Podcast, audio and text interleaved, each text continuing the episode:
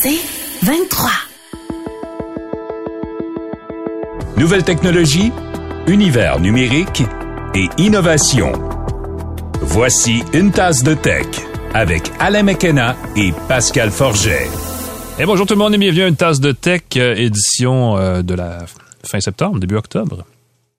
Début octobre. C'est bon, ça. C'est le, printemps. Ben oui, bravo à moi. C'est l'automne. Début octobre, quelques jours à l'avance. Bonjour Alain McKenna. Bonjour Pascal Forget. Comment ça va? Ça va très très bien. Belle journée. On re- Je me remets d'une grippe. Ma voix commence à être moins grave. Oui, c'est vrai, on ça ne déçoit pas raison. les gens. C'est une belle journée d'automne Et et pluvieuse, excellente pour faire une balado. Oui, exactement. Et ce qui m'a beaucoup aidé, c'est de boire du café. Mais avant, je voudrais remercier les partenaires pour la saison. Oui. GoDaddy.ca, Microsoft et TELUS et la machine à café Jura E8 entièrement automatique qui transforme du café en grains ou moulu en boisson caféinée ou pas de votre choix. L'affichage avec écran est super le fun. On peut choisir la boisson de son choix avec un ajustement précis de la quantité de lait, d'eau et de café. Leur salle de montre Edica sur Saint-Laurent à Montréal, c'est une, euh, un puits de Formule 1 pour la réparation et l'entretien de votre machine à café. Ça vaut la peine de le visiter. Buvez pas de café avant, vous allez sauter en sortant. C'est vrai, ça. non, mais en plus, c'est fort des espressos qu'ils font. Euh, je vous dis, parce qu'on a TELUS comme commanditaire, que nous sommes présentement en version vidéo enregistrée sur YouTube et Facebook à travers mon réseau cellulaire sur la carte TELUS parce que j'avais un problème de Wi-Fi. Alors, si jamais vous voulez juger de la qualité de leur réseau, c'est un, un bon moment pour le faire. Si ça coupe, hein, vous savez ce que ça veut dire. Ben, Peut-être que mon téléphone est dans une boîte en métal aussi, une, une cage de Faraday, et- je sais pas, mais bon.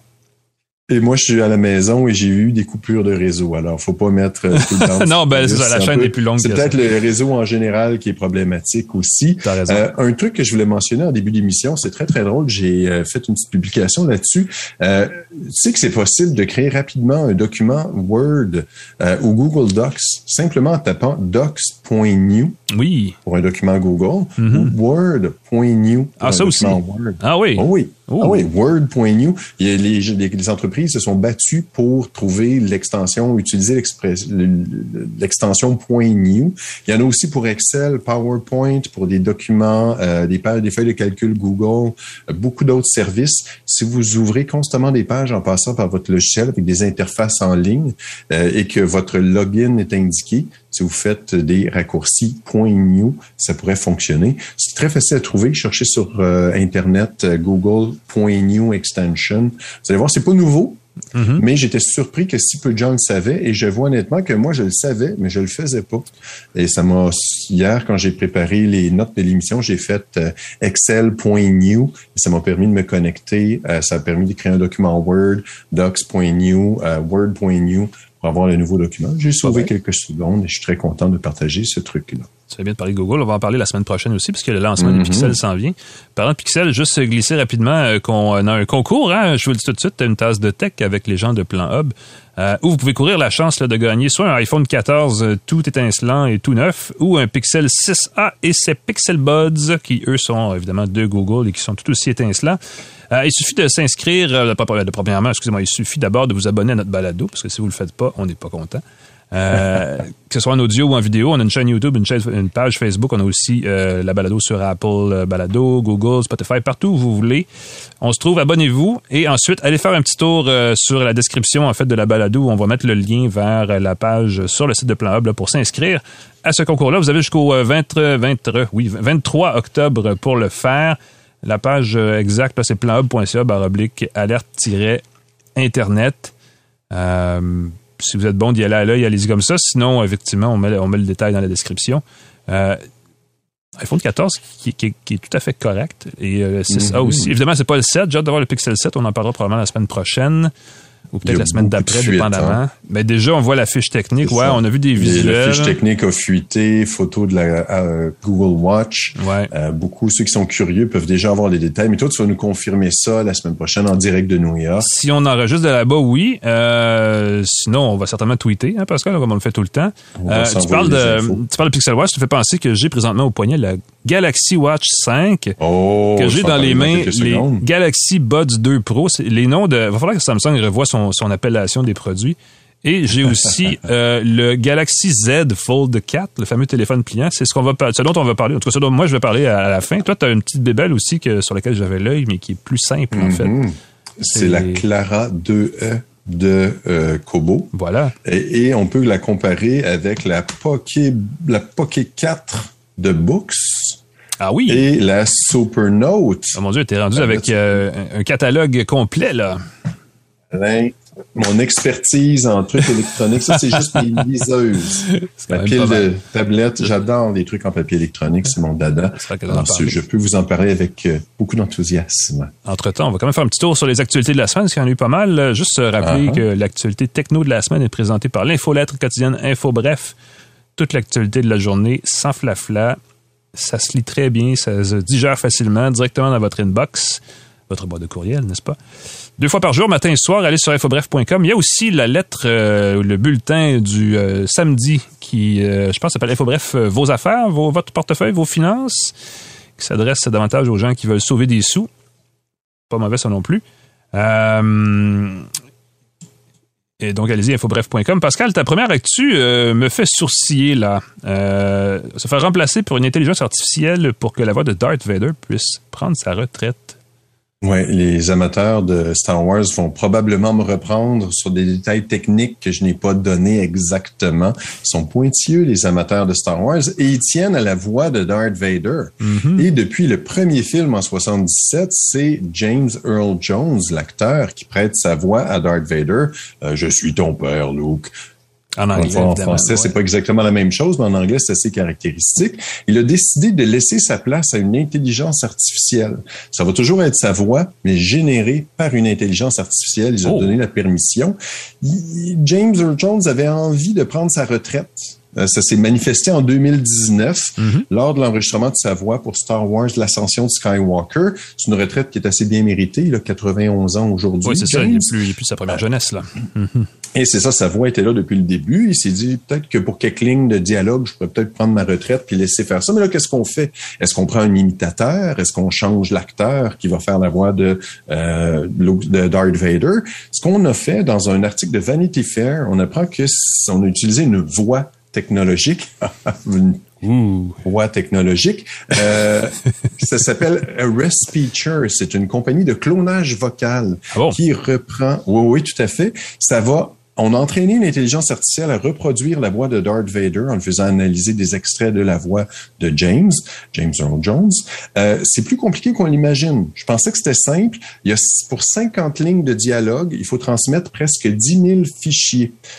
On part pas de zéro non plus. Il faut partir de la voix d'un acteur. Donc, un, acteur qui a une voix, j'imagine, similaire à celle de James donne les lignes de dialogue et elle est convertie en voix de Darth Vader grâce à une intelligence artificielle. Donc, c'est pas en tapant du texte au clavier, ça peut être s'en venir dans quelques années. Euh, donc, c'est la voix synthétique de Darth Vader qu'on apprend, qu'on entend dans la nouvelle série Obi-Wan Kenobi. Ah oui. Euh, dans les futurs, tout à fait, déjà, et dans les futurs projets de Star Wars où il va y avoir Darth Vader, ça va être la voix synthétique. La question que je me demande, c'est est-ce qu'on va faire la même chose pour les acteurs qui doublent la voix de Darth Vader dans d'autres langues? Ah, bonne question. Ceux qui l'ont doublé en français. J'ai pas écouté Obi-Wan même... Kenobi en français? Ce serait un bon, bel exercice à faire. T'as bien raison. Est-ce est que c'est le même acteur qui reprend la voix depuis le début? Est-ce qu'ils ont eu ce souci du détail-là? Euh, ce qui est particulièrement touchant, c'est que Respeecher, la compagnie, c'est une compagnie ukrainienne oh. qui a fait tout ce travail d'intelligence artificielle-là littéralement sous les bombardements. Ils se sont dépêchés pour envoyer les trucs et ils avaient peur que la connexion Internet soit pas bonne. Très particulier, transmettre 10 000 fichiers, c'est beaucoup. Euh, donc, c'est très, très beau comme histoire. Mm -hmm. Et je me dis, c'est peut-être ce qui nous attend pour les animateurs de podcast, les animateurs de radio, les animateurs, les vedettes à la télé, ceux qui font des voix de personnages.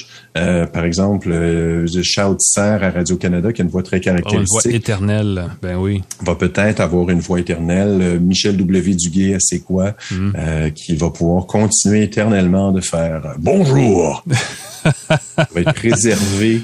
Même Écoute, si les gens, c'est qu'il y a un acteur qui a perdu sa voix. Il y a Val euh, Kilmer qui a eu de la misère. Val Kilmer euh, qui a, perdu de santé sa voix. très grave, effectivement. Ça pourrait, pourrait peut-être avoir une voix préservée hmm. comme ça. À suivre. de futur. Oui, monsieur. Parlant de, ben, de futur, futur proche, euh, on le sait, hein, Apple a lancé son iPhone 14 euh, la semaine dernière et euh, il y a une des, en fait, la plus grosse nouveauté, c'est la, la, la, capacité d'envoyer un message d'urgence de dépannage, un SOS, par satellite avec le téléphone quand on est perdu dans le fin fond du bois. Et c'est une, évidemment, ça fait jaser. C'est une, c'est nouveau. dans la mobilité, on n'a pas vu ça avant. Euh, ce que ça fait, c'est que quand on est quelque part euh, loin de la civilisation et qu'on n'a plus de réseau cellulaire ni de réseau Wi-Fi, euh, il y a une application sur l'iPhone qui permet ensuite de se connecter d'envoyer un texte préétabli, un message texte à un satellite qui le renvoie à une petite centrale d'appel, appelons ça comme ça, qui est gérée par Apple, qui traduit le texte en voix et qui l'envoie ensuite à une, aux autorités, en fait, aux, gens de, rescousse, de sauvetage à proximité d'où vous êtes, puis ensuite qui vont vous aider. Euh, c'est une, fonction qui s'entend qui est très sérieuse. Et là, ça inquiète un peu les experts qui pensent que les gens, euh, des gens pourraient soit mal l'utiliser, l'utiliser maladroitement ou l'utiliser à des fins malicieuses parce que c'est gratuit. Hmm. Bon, puis là, il y a plein de raisons. Puis euh, ça inquiète surtout l'association, en fait, l'association américaine de rescousse et de sauvetage qui a cette semaine ah. émis un communiqué disant, écoutez, c'est, c'est, faut pas trop se fier à ce genre de gadget. D'ailleurs, Apple, sur son site, quand il explique la technologie, indique qu'il y a des situations où ça marchera pas non plus. Donc, c'est pas un filet de sûreté pour les gens qui se lancent dans le vide de l'exploration et de l'aventure euh, sans frontières. Euh, D'ailleurs, il faut se rappeler que c'est seulement fonctionnel aux États-Unis et au Canada et que vu la façon dont la nature, n'est-ce pas, est développée, c'est surtout dans le nord du Canada que ça risque de servir parce que partout ailleurs, on est toujours plutôt proche d'une localité ou d'un réseau. Euh, mais cela dit, c'est ça, ce que l'association euh, américaine dit, c'est que bon, il y a des gens évidemment qui vont partir mal équipés en se disant bah il y a rien. Là j'ai un iPhone 14 et non il faut pas non plus imaginer que ça c'est le cas. Il y a des gens qui vont partir et qui vont se dire écoute j'ai oublié euh, mon poulet sur le feu je vais appeler je vais texter je vais utiliser ça pour texter à ma mère. De fait, puis là, ça non plus, c'est un petit peu maladroit, voire abusif. Et évidemment, les gens qui vont tout faire pour euh, tester la patente ou même l'en abuser. Donc, On pense euh, aux influenceurs, par exemple, qui s'amusent à crasher. exactement, faire exprès. on a plié l'iPhone en deux juste pour voir si c'était solide. Ben là, on va pouvoir vouloir faire crasher un satellite juste pour le principe.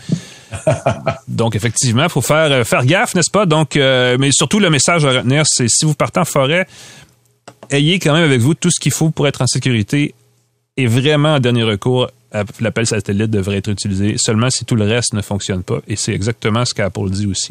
Donc, faites attention. La technologie, elle est bonne, mais elle n'est pas parfaite à tous les coups. N'oubliez jamais ça, surtout en forêt.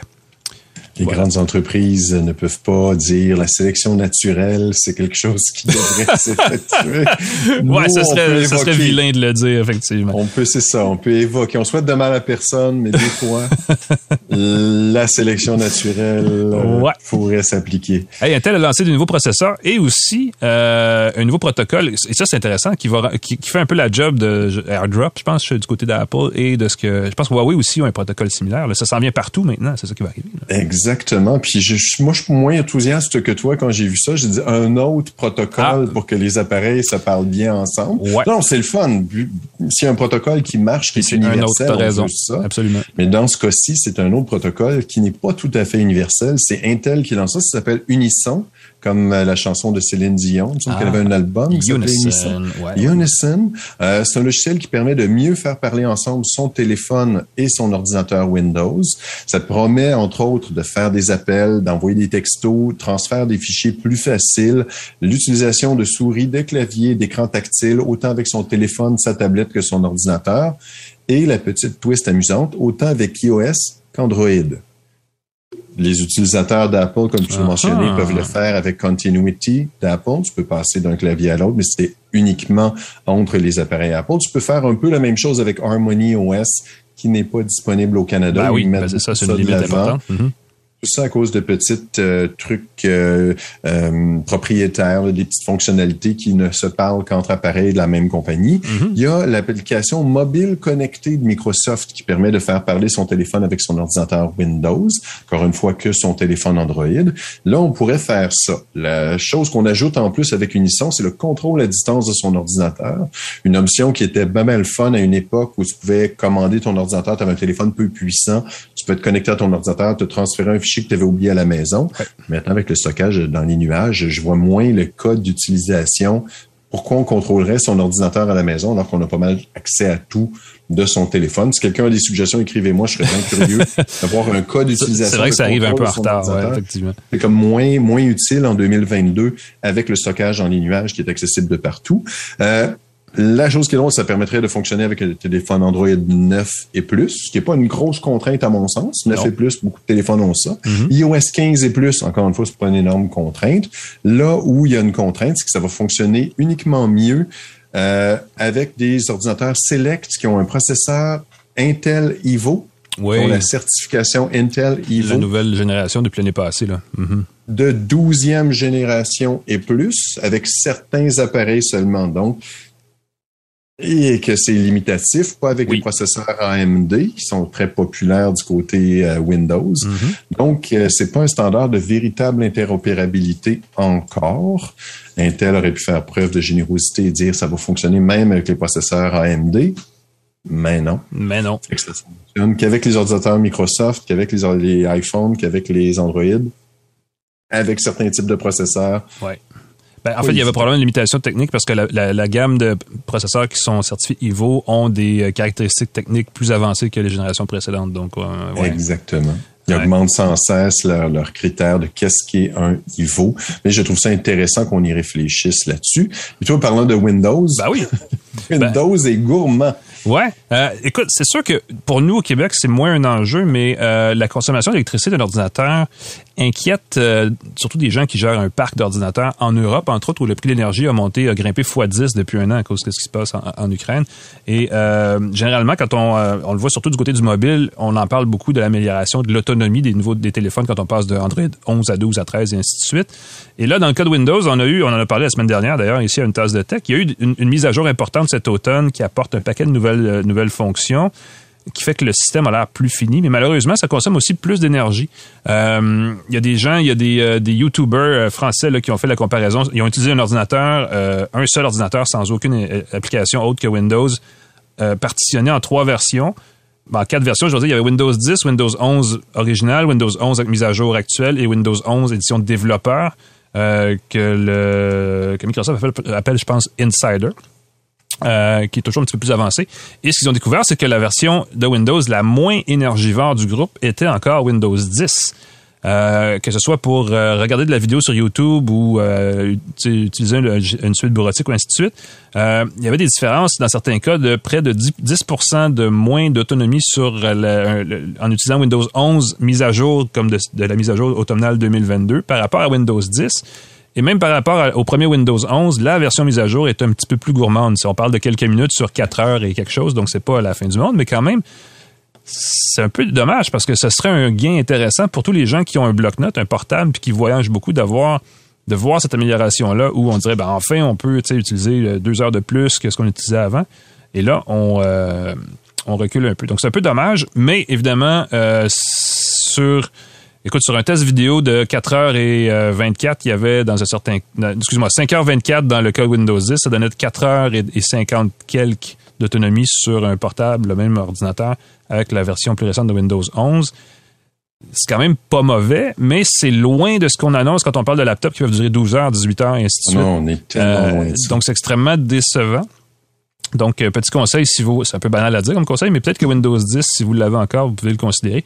Il va y avoir des mises à jour de Windows 11 au fil des prochains mois. C'est sûr qu'ils vont travailler là-dessus. Et euh, Windows 11, qui est super soigné, euh, a peut-être un petit peu négligé ce détail-là, mais Windows 10 reste supporté jusqu'en 2025. Donc, il y a le temps encore pour voir les choses venir. Et il y aura évidemment d'autres mises à jour. Cela dit, avec un port USB-C pour charger, c'est assez facile de se brancher n'importe où. Donc, c'est une, une mince limite. Là. Euh, c'est pas la fin du monde, mais c'est quand même un peu dommage de voir ce, recul d'autonomie. Mais ça arrive, que voulez-vous? Euh, oui. Léger recul. Exactement. Ça va s'améliorer. Ça va s'améliorer. Ça, peut, ça ne peut que s'améliorer. Confiance au progrès. oui, monsieur. Parlant de progrès, on va en parler dans, un instant. On reçoit un invité pour parler de la place du numérique dans la, je dans l'appareil gouvernemental québécois maintenant que les élections sont en train de se terminer. Parce qu'il y en été peu question durant la campagne, mais on va en parler beaucoup après. On va faire la distinction. On en parle tout de suite après. Restez avec nous.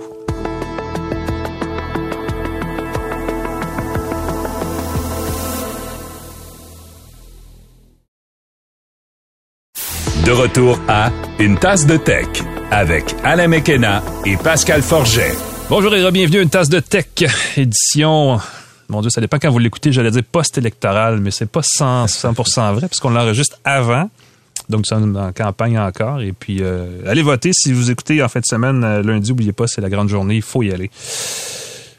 C'est un devoir. C'est drôle, je sais pas, moi, à l'école, on m'a expliqué que voter, c'était un devoir. Je sais pas quelque chose que tu fais si tu as le goût, c'est quelque chose de pas le choix de, faire, parce que c'est, c'est, c'est ton rôle dans une démocratie. Fait que voilà, je l'ai dit.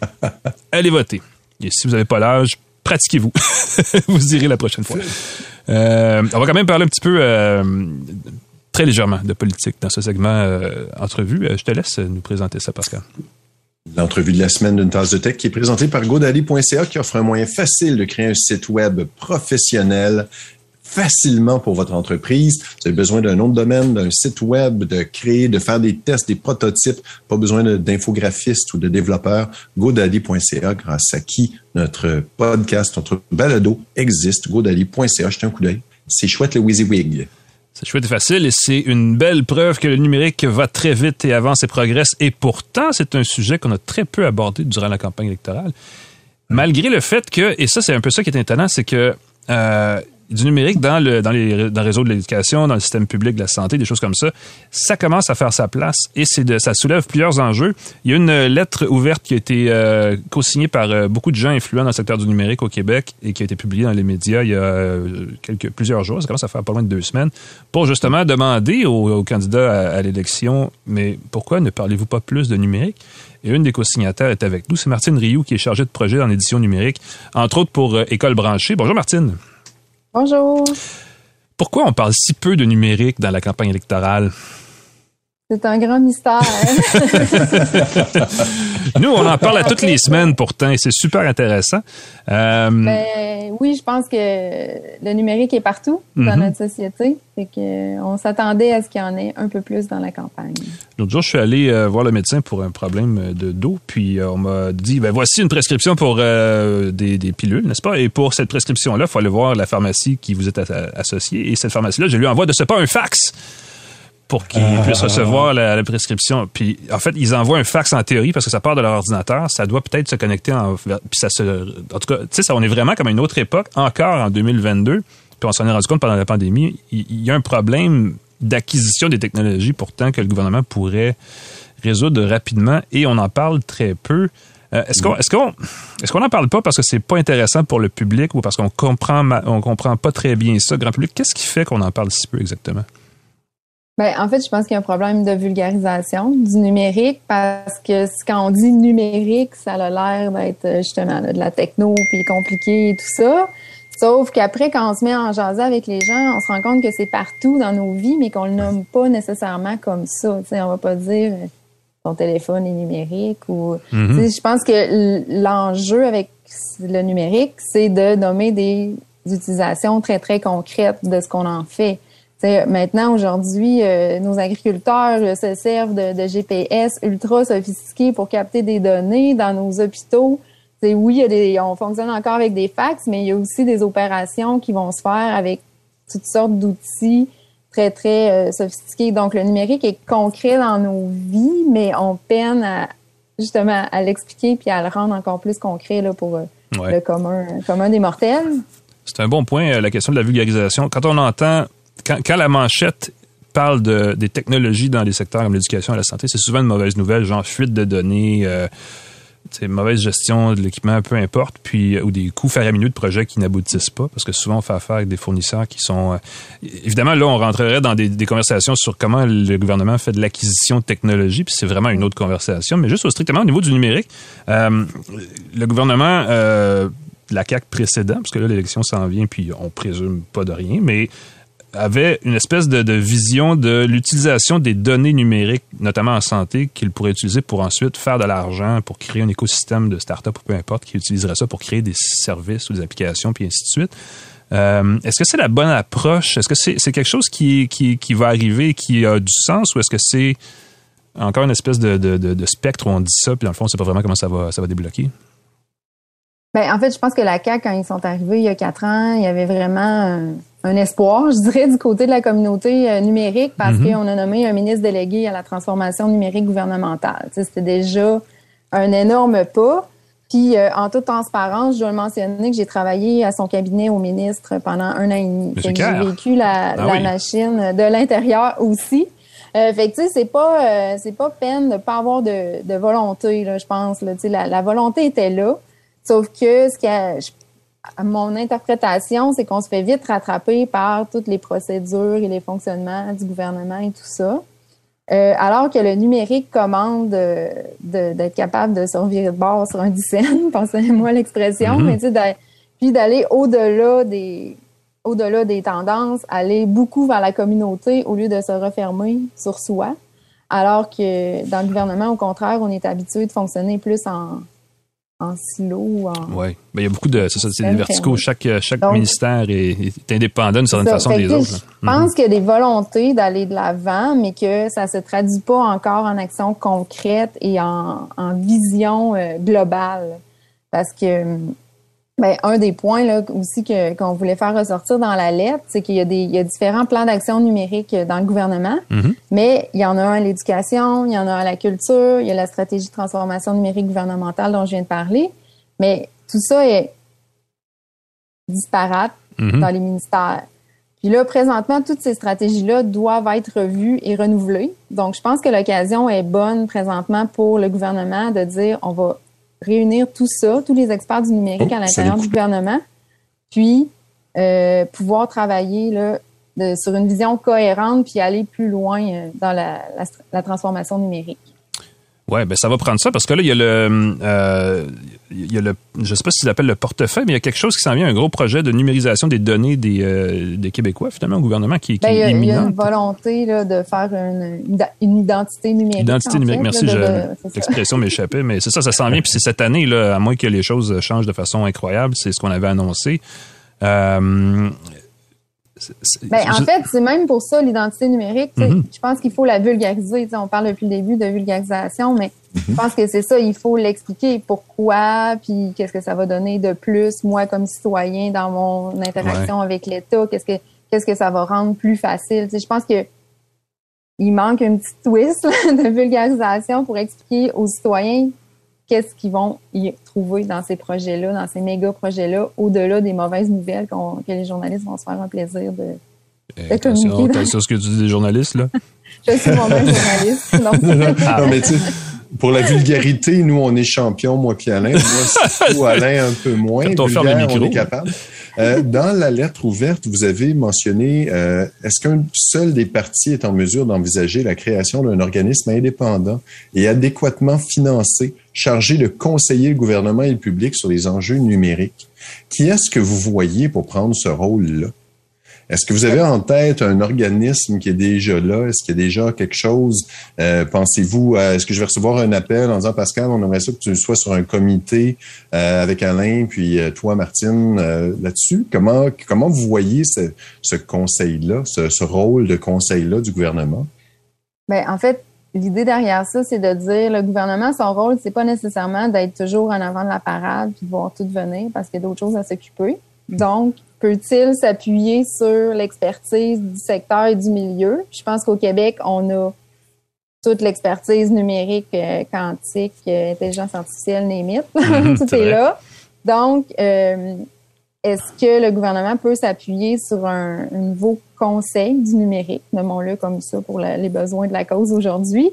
Mais je pense qu'il n'existe pas encore ce conseil-là, puis qui serait à être imaginé puis à être créé, mais il faut lui donner certains ben, pouvoirs ou une légitimité. Un peu de levier, ben oui. Mhm. des leviers, parce que sinon, ben, ça va être juste un autre comité parmi d'autres comités là, aussi. Ouais. Puis en faisant cette proposition-là, on s'appuie aussi sur ce qui se fait en France, parce qu'en France, il y en a un conseil du numérique depuis quelques ben, plusieurs années, je dirais. Là. Puis il y a quand même ça l'a permis d'agir comme levier, puis justement pour venir voir, euh, venir à l'avant, venir montrer des choses qui s'en viennent ou soulever des enjeux euh, euh, en lien avec les usages du numérique. Euh, on n'arrête pas de nommer le RGPD en France comme exemple sur la, loi sur les, protections des renseignements personnels qui est en train de servir de modèle partout dans le monde. C'est mhm. correct parce qu'ils se sont penchés là-dessus puis ils ont vraiment eu une réflexion et, et euh, proposé des choses à ce sujet-là. mais pourquoi nous, au Québec, on serait pas capable de, de créer un organisme puis d'être aussi des précurseurs dans réfléchissons aux enjeux, qu'est-ce que ça peut apporter, puis comment on peut euh, solutionner. Mhm. Puis, euh, pas juste parler d'enjeux non plus, parce que le numérique, c'est plein de possibilités. Oui. Puis, c'est ça qu'il faut aussi démontrer, tous les avantages euh, Ouais. qu'il peut y avoir avec les usages. Ben, le gouvernement, d'ailleurs, québécois, a adopté un cadre de gestion des données numériques qui ressemble un peu au RGPD, qui va être mis en application. C'est surtout au niveau des entreprises au fil des deux ou trois prochaines années. Et pour surveiller tout ça, ils ont confié un peu le mandat à la Commission de l'accès à l'information, qui est déjà débordée pour tout ce qu'elle faisait déjà avant. Et là, évidemment, ils doivent embaucher des spécialistes, tout ça. Euh, Est-ce que ça serait, probablement plus conséquent d'avoir un organisme indépendant qui aurait juste ça comme mission de surveiller ce qu'on fait avec les données numériques, puis ce qu'on fait aussi en termes d'application, j'imagine? Ben, je pense que c'est ça, la, la CAI, euh, ça leur revenait de facto, là, Mhm. présentement, sur, sur la loi là, qui est là, mais je pense pas qu'on leur a donné les moyens de nos ambitions, justement. Mhm. Je suis pas certaine qu'ils ont beaucoup de spécialistes du numérique en interne, puis qui vont être capables de faire les, les suivis et d'être euh, un levier là, pour euh, conseiller les organismes. Donc, je pense visiblement que ça, ça a à être quelque chose d'autre qu'il faudrait imaginer Ouais. ensemble pour donner euh, vraiment un élan à tout ça. Et moi, une des craintes que j'ai, c'est que si on crée un comité comme ça, c'est qu'il y ait un biais. C'est des gens de l'industrie, par exemple, évidemment des gens de Facebook, de, de, de Google, de Apple vont se faire un plaisir, ou Microsoft vont se faire un plaisir de participer à ces comités-là. Mais évidemment, ça va biaiser la discussion. Parce que c'est sûr qu'on va avoir un intérêt à dire non, non, finalement, la collecte d'informations, c'est pas si mal, on gère bien ça. Fait que l'indépendance, et là, en même temps, si on met que des théoriciens, si on met que des éthiciens, si on met que des gens, hein, Mhm. on on n'a pas à ce moment-là d'action, on n'a pas le, le- ça va prendre un comité qui va de façon efficace conseiller le gouvernement pour accélérer, je crois, la mise en avant de différents projets qui, oui, vont être controversés, mais il va falloir choisir le risque nécessaire pour avancer. Euh, des fois, le mal, euh, le mieux, c'est l'ennemi du bien. Puis je crois qu'en numérique, euh, on va faire des erreurs dans le futur, mais si on minimise ces risques-là par une bonne consultation, un bon comité, ça peut être vraiment, vraiment très, très chouette. Mais il faudrait pas que ce soit un comité qui soit uniquement de l'industrie ou un comité uniquement dans les nuages universitaires. Euh, il faut que ce soit un bel entre-deux de, pour effi- avancer efficacement dans cette discussion-là. Je pense que c'est la, représentativité qui va être importante, puis c'est dans tout. Là, puis justement, le numérique, euh, le risque zéro euh, existe pas avec les technologies. Là. Euh, donc, on parle beaucoup de cybersécurité, mais c'est ça, je pense qu'il faut toujours prévoir le pire pour euh, vivre le mieux Oui, euh, oui. là-dedans. Donc, euh, oui, c'est certain que je pense qu'il faut faire place à une diversité de gens, d'experts, puis pas nécessairement des gens issus de des technologies. Là. Ça peut être des gens en sociologie, en, en santé. Euh, c'est toutes les sphères de notre société sont touchées euh, par euh, les transformations, les bouleversements numériques. Puis moi, j'aime à dire que c'est peut-être même c'est plus d'être moderne dans nos approches parce que la modernité, ben c'est ça aujourd'hui maintenant. Donc euh, Bon ça point. touche à tout. Là. J'aurais ça demander euh, au- à chacun des partis, puis ça n'a pas donné, mais euh, est-ce que- est-ce qu'il faudrait avoir une cyberarmée au Québec pour se cyberprotéger contre les cybermenaces? Parce que de plus en plus, c'est un outil géopolitique utilisé par des, euh, certains pays pour...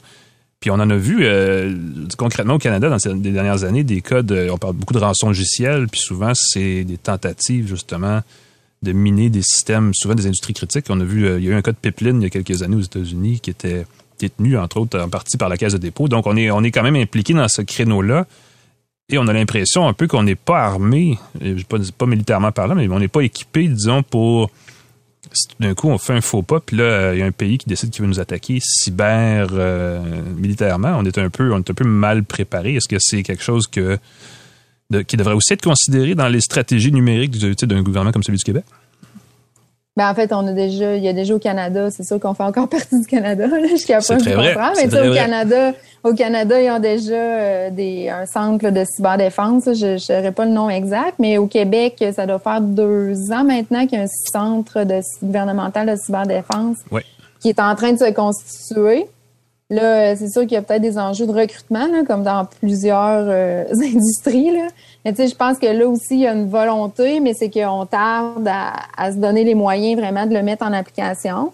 Euh, ça, je pense que au niveau du gouvernement, il y a déjà euh, il y a déjà plus de cohésion entre les ministères. on parlait de silos tout à l'heure euh, gouvernemental, mais je pense qu'au niveau de la cyberdéfense, il y a eu des pas quand même qui ont été faits là, où tous les, les, responsables de cybersécurité dans les ministères se parlent.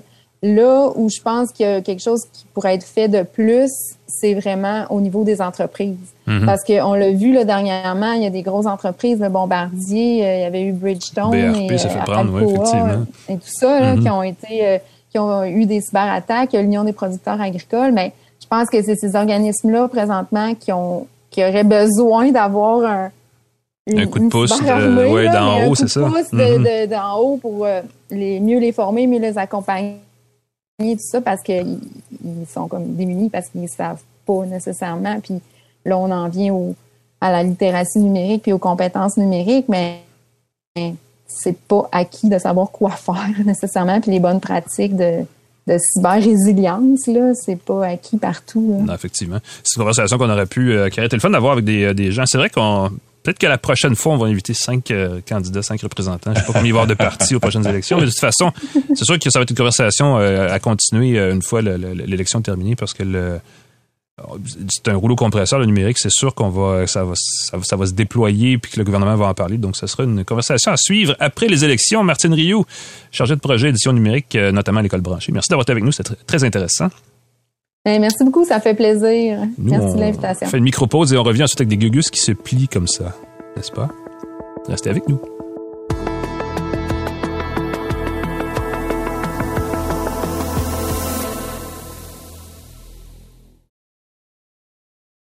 De retour à Une tasse de tech avec Alain Mekena et Pascal Forget. Et bienvenue à Une tasse de tech. On parle de notre segment populaire, segment gadget. Il y en a beaucoup de gadgets cette semaine, Pascal. Oui. Euh, on est dans le, temps des fêtes. Ça, écoute, on, ça sent, oui, effectivement, ça sent le temps des fêtes. Il va y en avoir plus encore à venir parce qu'on le sait, hein, il y a des nouveautés Google qui s'en viennent la semaine prochaine, des nouveautés Microsoft dans deux, trois semaines mi-octobre, ça vient vite, c'est dans deux semaines, effectivement. C'est très rapide. Donc, euh, on va avoir beaucoup de choses de quoi parler dans les prochaines semaines. Mais cette semaine, tu nous, présentes en fait deux liseuses, si je comprends bien, euh, pour les gens qui lisent, j'imagine beaucoup, parce que ça, ça, semble être des appareils spécialisés assez intéressants. Là. Euh, les liseuses, c'est toujours des appareils extrêmement spécialisés. C'est beaucoup plus doux pour les yeux que les tablettes en écran LCD, en écran OLED. Mm-hmm. J'ai la liseuse Clara 2E la nouvelle version de la liseuse de Kobo d'entrée de gamme, 6 pouces de diagonale, très compacte. C'est un livre de poche très mince. Littéralement, on peut le glisser dans sa poche de manteau, euh, dans une poche de sac à dos, très léger. Ça peut contenir jusqu'à 12 000 livres.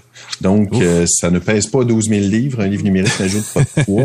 Il y a beaucoup, beaucoup de stockage qui est disponible. Ça permet de lire des euh, livres audio aussi. Jusqu'à 75 livres audio peuvent être stockés à l'intérieur. Ceux qui veulent entendre leurs livres plutôt que les lire. Encore une fois, si vous achetez une liseuse uniquement pour entendre des, des livres audio, vous pouvez le faire avec votre téléphone. Oui, exact. Pas besoin que vous installez l'application Kobo ou l'application Audible pour le service d'Amazon. La liseuse Kobo, elle est vendue par Kobo. Elle n'est donc pas compatible avec les livres Amazon. Ça, c'est une chose qui est, très... un Kindle. C'est pas un Kindle. Euh, on peut l'acheter, c'est 160 dollars. C'est pas donné, c'est beaucoup de livres de poche, mais ça se rentabilise ensuite très rapidement parce qu'on peut trouver du contenu assez facilement sur Internet. Ceux qui sont curieux. Euh, et aussi, c'est compatible avec les services de bibliothèque, avec Overdrive, votre bibliothèque de quartier. Si on ne mm-hmm. peut pas faire ça avec les Kindle, pas encore. On a aussi un service par abonnement qui est une dizaine de dollars qui permet d'avoir autant de livres, de lire autant qu'on veut et de conserver des livres dans sa liseuse au fil des mois. Donc, c'est pas une mauvaise chose. Le catalogue Kobo contient euh, quand même beaucoup de contenu en français aussi. Beaucoup de livres numériques québécois. Mhm. Très similaire en termes de librairie avec celle d'Amazon, étonnamment. Euh, c'est pas exactement les mêmes prix. Il y a des fois des promotions d'un côté ou de l'autre, mais en général, les tarifs sont pas beaucoup plus élevés euh, en moyenne. Encore une fois, on peut lire aussi des articles de Pocket, une autre chose qu'on peut pas faire avec euh, Amazon. On peut s'envoyer des articles par courriel avec Amazon, mais avec les tablettes Kobo, une fonction que j'aime beaucoup, beaucoup, c'est quand on voit un article qui est un peu long et qu'on veut le lire à tête reposée, on peut tout simplement cliquer sur le bouton de son navigateur, sauvegarder dans Pocket on démarre sa tablette, on est connecté au web, on peut tout de suite lire ces articles et les lire tant que euh, même hors connexion, une fois qu'ils sont téléchargés dans sa liseuse, on peut le faire. Pocket, qui est une sacrée application, effectivement, multiplateforme, tout, là, elle existe partout pour faire des signets web rapidement, télécharger du contenu, effectivement. On peut surligner du texte aussi si on veut annoter. C'est très, très chouette comme on On peut contourner certains murs payants ou certains sites protégés grâce à fait raison. Mais je ne vous l'ai pas dit. Ouais, on peut cliquer sur le lien. Je sais pas pourquoi. Kobo a peut-être des ententes, contourne peut-être les murs payants euh, grâce à Pocket. Euh, elle est étanche, elle est résistante à l'eau de 60 minutes à 2 mètres de profondeur, ce qui est très chouette. Si on lit dans son bain sur le bord d'une piscine en vacances, ça va augmenter sa durabilité. Éclairage doux la nuit, peut passer de hmm. blanc à orange donc plus le fun. Très belle résolution, très compacte, très très le fun. Elle est 160 dollars, ce qui est pas donné. Euh, le modèle précédent, la Clara tout court, est un peu moins coûteuse, un peu moins avancée, un peu moins rapide. Le feuilletage des pages, été surpris de voir très fluide, très rapide. Vraiment, euh, il n'y a plus de, de, petits glitches entre chaque page qui étaient dans les générations précédentes. La question, c'est est-ce qu'on s'achète une liseuse comme ça pour consulter des livres? Si vous lisez peu, non. Mhm. Achetez-vous un iPad, achetez-vous une tablette régulière, ça fonctionne très bien. Si vous voulez lire avec une liseuse en papier électronique, c'est une super bonne option. C'est les modèles d'entrée de gamme, 6 pouces, très compacts. Il y a des modèles plus grands, plus confortables pour lire. Si vous lisez vraiment beaucoup, payez-vous le pouce de plus. d'accord. 9 à 10 pouces, c'est bon ça vraiment le fun pour lire. Et sachez que c'est une tablette qui n'a pas d'application. Ce n'est pas basé sur Android. C'est un système d'exploitation propriétaire qui fonctionne super bien, mise à jour fréquente, très, très belle. Mais pour quelques dollars de plus, pour 40 dollars, vous pouvez avoir la Books de la Pocket 4 de Books, qui est basée sur Android. Moins connue, marque chinoise, mais qui est quand même très marque chinoise fait du très bon travail, légèrement plus compact, légèrement, sensiblement la même épaisseur, légèrement plus mince quand même, mais elle est basée sur Android. Donc, vous pouvez non seulement avoir votre euh, application Kobo, mhm. mais vous pouvez aussi avoir l'application Amazon, l'application de votre service de numérique. Ben oui, voilà. Numérique. Vous pouvez vous amuser comme ça, installer Pocket, installer Feedly, euh, naviguer sur le web à la limite. C'est possible avec la Kobo, mais c'est pas fait pour ça. C'est 40 dollars de plus. Et si vous voulez écrire sur votre tablette. Kobo fait une liseuse qui écrit, mais moi, je vous recommande plutôt la MobiScribe ou la Supernote. Oui, il y a encore. Non, je te dis. J'ai vraiment. c'est une tablette qui permet d'écrire. Donc, non seulement on peut installer, c'est aussi basé avec des applications. Donc, on peut installer des applications de son choix. Et on a quelque chose d'assez compact. Euh, c'est 7 pouces de diagonale, un peu plus grand. Mais on peut, avec la MobiScribe ou la Supernote, on peut avoir à partir de 400 dollars une liseuse sur laquelle on peut écrire. Donc ça, ça peut être une chose. On peut prendre des notes manuscrites et on peut aussi lire. Mhm. Donc c'est vraiment une question de prix. Si on veut seulement lire, avoir un outil spécialisé et peut-être avoir une tablette à côté pour prendre des notes, c'est pas impossible. Souvent, on lit un texte, on prend des notes à côté sur une feuille de papier, mais c'est tout à fait possible. La Clara 2 a une belle amélioration par rapport aux liseuses euh, de base.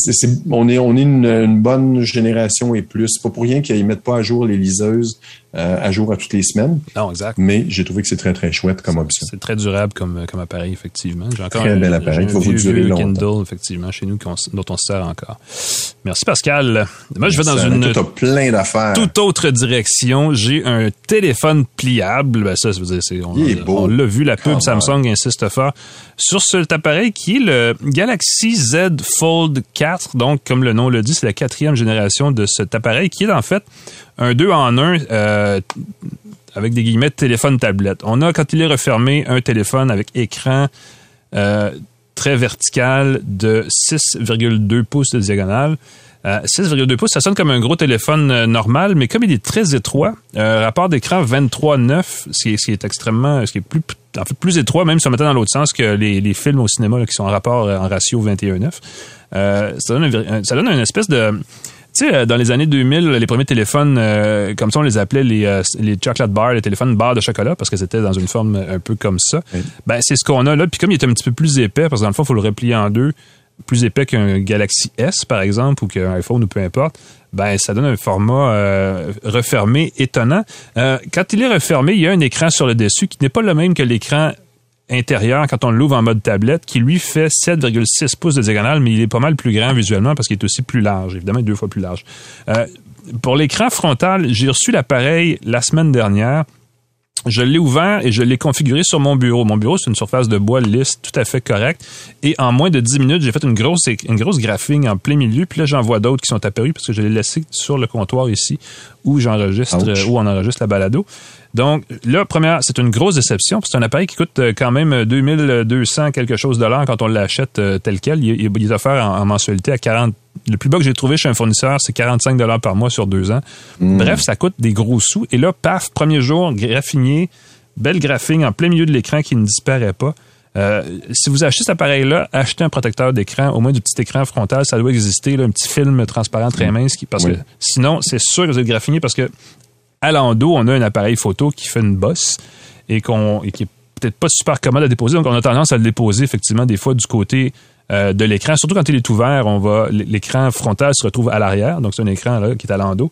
Et là, on dépose la tablette comme tel sur un comptoir ou peu importe. Et là, paf, on peut euh, égratigner. Et sérieusement, ça prend pas grand-chose parce qu'il n'y avait pas de saleté sur mon bureau quand arrivé. J'étais un peu déçu.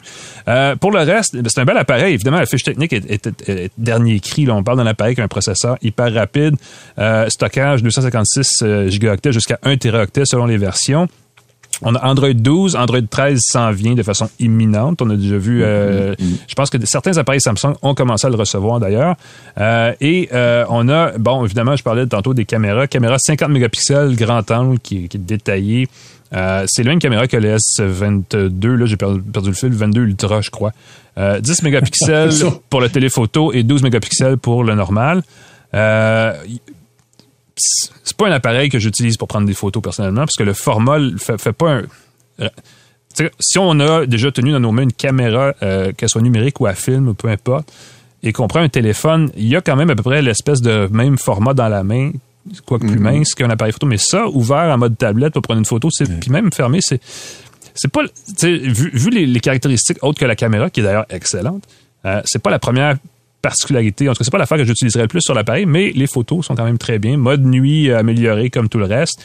Euh, si vous êtes très photo, je vous recommanderais davantage le Galaxy S, euh, le, téléphone dans le fond euh, phare de Samsung qui, qui a la même caméra puis qui fait aussi bien, mais qui est comme peut-être plus facile à tenir, plus compact. en revanche, ce qui est intéressant sur cet appareil-là, c'est qu'une fois ouvert comme ça, euh, et qu'on le dépose sur le côté en mode plus tablette, là, en mode euh, horizontal, le son est stéréo. Il y a deux haut-parleurs qui créent un son stéréo, ce qui fait qu'on écoute, on peut regarder des vidéos, puis c'est assez le fun, parce que le son, il sort pas juste d'un coin là, à haut à droite ou peu importe, comme certains téléphones d'une autre époque le faisaient. Euh, et ça, rend donc l'interaction plus intéressante. Quand on l'ouvre aussi, l'écran qui est très lumineux, très beau, AMOLED, Samsung fait des, écrans depuis toujours qui sont excellents. Celui-là, évidemment, a une espèce de petite, petite barre dans le milieu, un petit pli qui reste toujours permanent vois le pli. Euh, euh, à la webcam, je vois distinctement il, un léger. Il est visible et il est. Bon, certains vont dire qu'il est agaçant. C'est pas la fin du monde, là, mais il est quand même toujours présent. faut en tenir compte. Il y a quelque chose de, je veux dire, banal. Tu parlais de liseuse tantôt. Si on ouvre l'application de lecture de livres numériques là-dessus, ça s'ouvre sur c'est comme si on lisait une seule page, alors qu'on pourrait en faire mmh. vraiment un lecteur, tu sais, un livre, parce qu'on pourrait l'ouvrir à peu près aux deux tiers, comme ça, comme un petit livre de poche. On pourrait avoir page gauche, page droite, mais ça n'existe pas en ce moment sur cet appareil-là. On a peut-être manqué une petite occasion là. Cela dit qu'il lit des livres sur son téléphone, peu de gens, j'ai l'impression. Euh, moi, ça m'arrive. en tout cas, peu importe. Il y a euh, reconnaissance faciale pour déverrouiller, lecteur d'empreintes qui fonctionne plutôt bien sur le côté. Euh, c'est un bel appareil. Malheureusement, il est un peu cher.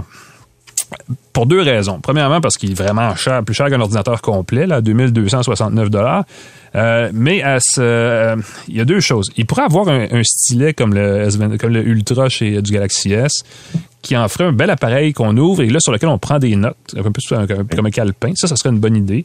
À ce prix-là, ce serait intéressant et pour moins cher, on peut l'avoir sur justement sur l'autre téléphone. Et Android en version tablette n'est pas au point. Euh, on va voir la semaine prochaine probablement la tablette Pixel. De... J'ai hâte de voir s'ils ont retouché l'interface parce que Android en grand format, les applications ne sont pas toutes prêtes à ça et souvent ça donne des. C'est pas très beau. Euh, alors on a perdu une occasion de ce côté-là, ce qui fait qu'on n'a pas, on n'exploite pas à fond l'écran. Évidemment, tout le monde n'est pas d'accord. Je connais beaucoup d'influenceurs payés par Samsung qui vont me dire le contraire, mais euh, c'est tout à fait raison. L'interface logicielle n'est pas au point. C'est malheureux parce que l'appareil, techniquement, c'est une super machine. Samsung, ils ont toujours le don de créer des produits matériels extrêmement bien soignés, mais là, sur le côté logiciel, euh, on a manqué l'occasion peut-être de booster un peu la présentation des applications qui en auraient plus bénéficié. C'est à vous de voir. Cela dit, si vous avez beaucoup de sous, vous pouvez acheter le téléphone et en plus le jumeler à des accessoires, parce que ça aussi, c'est des nouveautés. Oui. Et ça tombe bien, j'ai reçu deux accessoires qui vont avec, dont la Galaxy Watch 5 que j'ai ici au poignet, euh, qui est une, euh, en fond, qui est, une, qui est une, euh, un produit combiné ou j'aurais développé conjointement avec Samsung et Google, parce que le système dessus, c'est Wear OS de Google, qui va aussi avoir droit à sa montre Pixel la semaine prochaine, donc on va en J'ai reparler hâte de voir la différence parce que Il y a la montre de Google être spéciale. Ouais, ben déjà, puis la fiche technique, elle semble être un peu décevante. Donc, j'ai hâte de voir. Pour l'instant, la Watch euh, 5 euh, de Samsung est vendue en deux versions, la 5 et la 5 Pro. Euh, la grosse différence, c'est que la 5 a fait là un écran de 40 mm et l'autre de 45 mm. C'est vraiment une question de goût. Moi, je trouve que la 40 mm est un peu petite, surtout que j'arrive, je débarque d'une Apple Watch Ultra de 49 mm qui, évidemment, elle, elle est rectangulaire, donc c'est différent, mais quand même très grand, donc un très gros écran. Euh, et dans ce cas-ci, 40 mm, c'est un peu serré. Cela dit, le cadran est rond, comme une montre, ce qui est, comme à mon, à mon sens, tout ça, à fait logique. En partant, c'est c'est beau, là. Et Wear OS, malgré ses nombreux défauts, a une, une boutique d'applications qui contient plusieurs applications très intéressantes, pas nécessairement obligatoirement développées par Samsung. Donc, il y a vraiment un écosystème là qu'on peut, dans lequel on peut aller puiser, qui donne un petit peu plus de caractère à la montre, que ce soit pour du suivi de sommeil, suivi d'activi- d'activité physique, ou de la lecture musicale. Spotify fonctionne en mode hors ligne sur la montre. Euh, c'est un gros atout. Euh, on peut ben, on peut pas vraiment euh, aller bien loin là-dedans, on peut télécharger un peu de musique soi-même manuellement, des bons vieux fichiers MP3, et il y a des lecteurs musicaux qui s'installent aussi pour pas avoir à streamer à chaque coup. Euh, il y a une version euh, cellulaire de la Watch 5 aussi qu'on peut utiliser, mais ça commence à coûter cher quand on fait ça, donc je vous le recommande pas nécessairement de ce point de vue-là. Mais si vous cherchez une montre connectée, pas trop pas cher, ben, pas trop cher, c'est c'est une question de point de vue, mais pas trop grosse, en tout cas pas trop imposante, c'est pas un mauvais choix. Il va falloir la comparer avec euh, la Pixel Watch euh, qu'on va voir la semaine prochaine, par exemple, parce que je ne sais pas à quel point laquelle des deux va être la plus attrayante.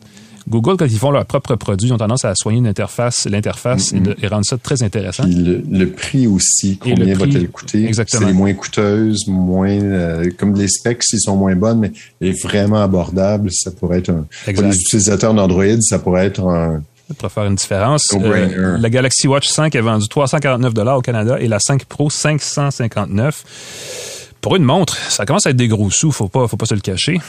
ah, du petit change à côté d'une Rolex. Ah, t'as raison, t'as raison. Euh, ben, d'ailleurs, on peut même aussi euh, couler, caler sa montre dans un verre de champagne en passant. Elle est résistante aux éclaboussures, la Watch 5, il n'y a pas de problème.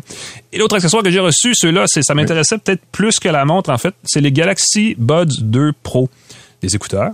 Euh, pro dans le sens où il y a, une- fait, je sais pas pourquoi on dit pro, c'est vraiment une mauvaise habitude chez les fabricants, mais en gros ce que ça veut dire c'est qu'il y a- une insonorisation active là-dessus qui est exceptionnelle, qui a été revue et améliorée par rapport au modèle précédent euh, et qui est euh, qui est mieux en fait que ce qu'elle était. C'est un des bons une des bonnes paires d'écouteurs boutons que vous pouvez acheter en ce moment. À un détail près, c'est que elle est vraiment excellente si vous la jumelez avec un téléphone Samsung. Parce que l'application euh, Galaxy Wear qui est dessus permet des, des fonctions qui ne sont pas nécessairement euh, disponibles sur des appareils Android d'autres marques. Et, et encore moins sur iPhone, on, on se comprend. Euh, Ce qui est un peu dommage parce que sinon on a vraiment une bonne insonorisation. Il y a une capacité de lire de la musique euh, en format sans compression. Sur ces, euh, et là, je, je vous épargne les codecs, là, mais c'est vraiment euh, des formats musicaux euh, avancés. Et c'est pour, pour les gens qui veulent à ce point-là écouter de la musique, quoi qu'on ne fait pas nécessairement la distinction, des, des écouteurs comme ça dans le métro, on ne voit pas la différence entre un MP3 puis un, un fichier FLAC. Là. Allez pas vous énerver avec ça, mais il y a quand même cette capacité-là, ce qui est quelque chose sur des écouteurs de cette, cette taille-là. Euh, il y a aussi ce que à Samsung appelle l'audio surround, qui est de l'audio spatial comme Apple le fait avec Apple Music et ses AirPods, donc mais là redéplacé sur la plateforme Samsung. Ça, apparemment, ça s'en vient une grosse, euh, une grosse tendance là, cette audio euh. Google aussi va ajouter cette fonctionnalité-là dans les euh, Pixel Buds. Exactement. Et il y a euh, tout ça en mise ensemble. Il y a des surfaces tactiles qui ne sont malheureusement pas au point, mais qui permettent de contrôler à même les écouteurs, euh, l'écoute musicale qu'on fait, ou euh, de même de parler à Bixby. Pour les gens qui utilisent Bixby, j'en connais pas. Je sais pas si tu en Il connais pas Il est pas mort, Bixby? c'est de ça que parlait François Legault l'autre jour. Il est pas mort, lui. Bixby, on ne le sait pas. Euh, mais Bixby, bref, pour les gens qui l'utilisent, est livré. Je j'ai j'ai pas réussi. Je sais pas si on peut changer à l'assistant Google. Je présume que ça doit peut-être être possible, mais je ne, je ne parierai pas mon salaire là-dessus. Euh, et même que j'ai tendance à penser le contraire, mais euh, si vous voulez, il y a quand même une commande vocale là qui peut être utilisée en français, mais minimale. C'est loin de l'assistant Google, c'est loin de Siri, c'est loin d'Alexa. Euh, tout ça ensemble, 5 heures d'autonomie par recharge. On peut, évidemment, les dessus va les recharger. Ajoute une heure d'autonomie par cinq minutes de recharge ensuite. Donc, on peut vraiment rapidement retrouver ces écouteurs. La fonction d'appel est pas mauvaise. L'annulation du bruit quand on parle est correcte. Je dirais pas qu'elle est super incroyable, mais elle fonctionne quand même assez bien. Et tout ça coûte un puissant 289 Mon Dieu, mes lunettes, j'en ai besoin. J'ai les yeux fatigués. On est rendu, on est rendu dans des écouteurs. Euh, autant qu'il y en a à 50 qui font bien le travail, des 100 qui sont pas pires pas en tout, 280. On est dans le pro de gamme. Euh, c'est pour ça qu'on met pro dessus, mais ça commence à faire, cher pour des écouteurs qui euh, l'utilité, le cycle de vie de ces produits-là ne me paraît pas très long pour le prix demandé. Euh, on peut acheter des écouteurs à fil, même à connexion USB-C, de très bonne qualité pour 140, 150 dollars. Puis des fois, on se rend pas compte que dans le fond, le fil, c'est pas un si gros, c'est pas un encombrement tant que ça. C'est pas quelque chose qui, est si embêtant. Parce que oui, il faut avoir le téléphone. C'est pas comme si on pouvait mettre la musique directement sur ses écouteurs. Donc, c'est pas nécessairement un. C'est une conversation à avoir avec votre portefeuille. Je veux dire ça comme ça. parce que c'est pas toujours euh, justifiable point de vue financier. Écoute, si on est rendu à parler de notre portefeuille, je pense que c'est le temps de mettre fin à cet extraordinaire épisode d'une tasse de tech. Ouais. On va remercier nos partenaires Microsoft, TELUS, Jura, Godali.ca, C23, le groupe Cogeco qui diffuse notre podcast partout au Québec. Merci. c 23. Euh, Claude Hébert à la mise en onde? Merci à Claude. McKenna, Merci à moi. Merci Pascal, Pascal Forget, qu'on peut voir sur pascalforget.com. Exactement, je voulais le dire. Mm-hmm. Suivez-moi partout. Je te souhaite une belle semaine. Peut-être pas dans la rue. Salut tout le monde. On se voit la semaine prochaine. Salut Pascal.